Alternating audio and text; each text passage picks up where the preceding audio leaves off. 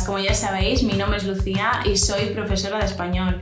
Hoy vamos a continuar con el tema del último vídeo que subí, que lo voy a dejar por aquí arriba, el de qué decir cuando no sabes qué decir. ¿Qué vamos a hacer en este vídeo? Os voy a contar una reflexión que hizo un profesor de mi instituto cuando yo iba a clase hace muchos años y después os voy a contar una anécdota que me ocurrió por, una de estas, por uno de estos intentos de decir algo cuando no sabes qué decir, hablar por hablar, que llevó a un momento un poquito incómodo.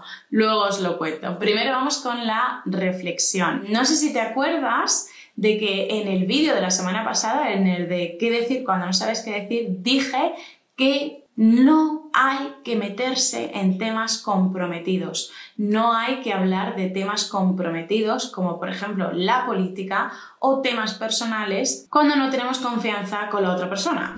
Menudo gobierno de mierda que tenemos, ¿eh? ¿Ve usted aquí con su marido? Soy viuda. Pues bien, sobre ese tema, ¿habéis pensado que hay una situación en la que, aunque tú tengas un poco, un poco, no estamos hablando de que seáis amigos, pero aunque tú tengas un poco de confianza con la otra persona, sí le puedes preguntar sobre temas personales, qué tal está tu hija, eh, cómo le va a tu hermano, qué tal te va en el trabajo, sí. Pero hay cosas que no se preguntan cuando no hay mucha, mucha confianza. Y una de esas cosas que no se preguntan es, ¿alguna idea? Cuando estamos en el médico, cuando estamos en la sala del médico. Esto es una reflexión que me viene de mi profesor de latín del instituto, que un día, no recuerdo por qué, se ve que él el día de antes había ido al médico y lo había vivido y quiso compartirlo con nosotros en clase, al comienzo de la clase. Nos dijo, no le preguntéis a alguien por qué está en el médico, porque es de mala educación, es como vamos a ver, si yo voy al médico y estoy en la sala de espera y me viene una persona y me pregunta por qué estoy ahí, ¿yo por qué se lo tengo que decir? ¿Y si tengo almorranas? ¿Y si tengo algo, una infección de orina? Yo qué sé. ¿Y si tengo algo que no quiero compartir con nadie? ¿O quiero compartir solamente con dos, tres, cuatro personas contadas, que no le importa a nadie. Entonces, chicos, eh, dentro de este tema, el primer punto, me parece, del último vídeo de no preguntéis sobre cosas comprometidas, ahí está el médico. Si vais a la sala de espera de un centro de salud y os cruzáis con una persona que conocéis, lo lógico, sin pensar mucho, sería preguntar, ¿qué? ¿Qué haces aquí? Pues no, mm. no preguntes ¿qué haces aquí? A alguien que está esperando para ver a su médico. Es de mala educación, porque le estás preguntando por algo muy íntimo, a lo mejor tiene un problema que no quiere compartir. Entonces, ¿qué puedes decir en su lugar? Ignora dónde estás y piensa que simplemente es como si te lo hubieras cruzado por la calle. ¿Cómo te va? ¿Qué tal todo? ¿Todo bien? Y puedes preguntar si hay cierta confianza, como decía antes, por su familia, por alguien que los dos conocéis, algo así. Pero ya está, no sobre el médico, no sobre la razón por la que está ahí. Solamente si esa persona quiere compartir contigo por qué está ahí, entonces le puedes preguntar. Una vez te lo ha contado, tú puedes preguntarle sobre eso, pero si no, no. Esta es una reflexión que compartió, como decía, eh, antes mi profesor de latín del instituto que compartió un día en clase y yo hasta ese momento no me lo había planteado, pero es que desde que nos lo contó, todos estos años, yo me he estado acordando. Y cada vez que he ido al médico y he estado esperando en la sala de espera, siempre llegaba alguien que veía a un conocido y le preguntaba qué hacía ahí. Y claro, había gente que intentaba dar rodeos. Dar rodeos es no decir lo que se espera que diga, eh, porque no quiere decirlo, y entonces intenta hablar de otras cosas relacionadas, pero sin ir al grano, sin ir al grano, sin decir lo que se le espera que diga, lo que se le ha pedido. ¿Qué puedes responder tú si una persona te pregunta qué haces allí y tú realmente no quieres decirlo? Bueno,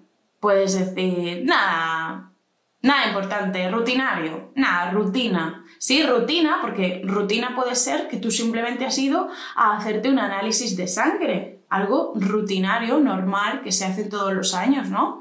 Y ya está. Entonces dices, nada, nada importante, o nada, rutina, o nada, cosas rutinarias. Esa es una forma de escapar de la pregunta y lo más probable, a no ser que esa persona sea un poquito entrometida, un poquito cotilla, ya no preguntará más, a no ser que sea cotilla. Dicho esto, que tenía ganas de decirlo, eh, vamos con la anécdota que experimenté, que viví hace unos meses en pleno verano. Yo en verano tengo un problema, bueno, tengo muchos, pero uno de los problemas que tengo es que me dan antojos. Un antojo es un deseo repentino de comerte o beberte algo. O sea, tú estás haciendo cualquier otra cosa, estás viendo la tele, estás leyendo, estás trabajando y de repente dices, ¡buas! Me comería un helado yo qué sé, una zanahoria. No creo que a nadie le den antojos de comerse una zanahoria, pero bueno, me comería una tarta de fresa. ¿Hay tartas de fresa? Quiero decir que a mí en verano me dan muchos antojos. Y como os digo, un antojo es un deseo repentino de comerte algo o beberte algo. Te puede dar un antojo de, de beberte una cerveza fresca cuando hace mucho calor o de beberte un batido. Pues los antojos son típicos de las embarazadas, de las mujeres embarazadas. Os podéis imaginar qué es lo que os voy a contar ahora. Lo que pasó fue que este verano o así yo había terminado de cenar y de repente me dio un antojo de un helado. Me dio un antojo de comerme un helado de chocolate, obviamente. Y le pregunté a Antonio, oye, ¿te apetece un helado? Y me dijo, sí, me lo comería. Digo, vale, pues voy a comprar uno, voy a comprar dos, para él y para mí, y ahora vuelvo. Estamos hablando de que eran las 10 de la noche. Sabéis que en España nos acostamos bastante más tarde. También depende de la persona, de su trabajo, pero en general nadie se acuesta a las 10 de la noche. Así que me vestí otra vez y me fui. Y cuando estaba abajo del edificio, ya a punto de salir, llegó una vecina. Y claro, me vio que yo estaba vestida, me había puesto un vestido, porque en verano suelo ir con vestido, a no ser que vaya a sacar a las perras de paseo, suelo ir con vestido. Entonces me vio mi vecina a las 10 de la noche con un vestido, mi bolso, a punto de salir. Y claro, aquí tenemos una de esas situaciones en las que intentas decir algo para ser simpática, agradable. Y me dijo, ¿qué? ¿Te vas de paseo? Y digo, no, es que me ha dado un antojo. No, no me voy de paseo, es que me ha dado un antojo. Claro, yo a las 10 de la noche yéndome a buscar helado, esa señora automáticamente, ¿qué pensó? Me dijo, ah, es que estamos esperando algo. Y yo, ¿qué? ¿Perdón? No, que si estamos esperando algo, me volvió a decir. Y claro, yo en ese momento no entendía de qué carajo me estaba hablando, que si estamos esperando qué.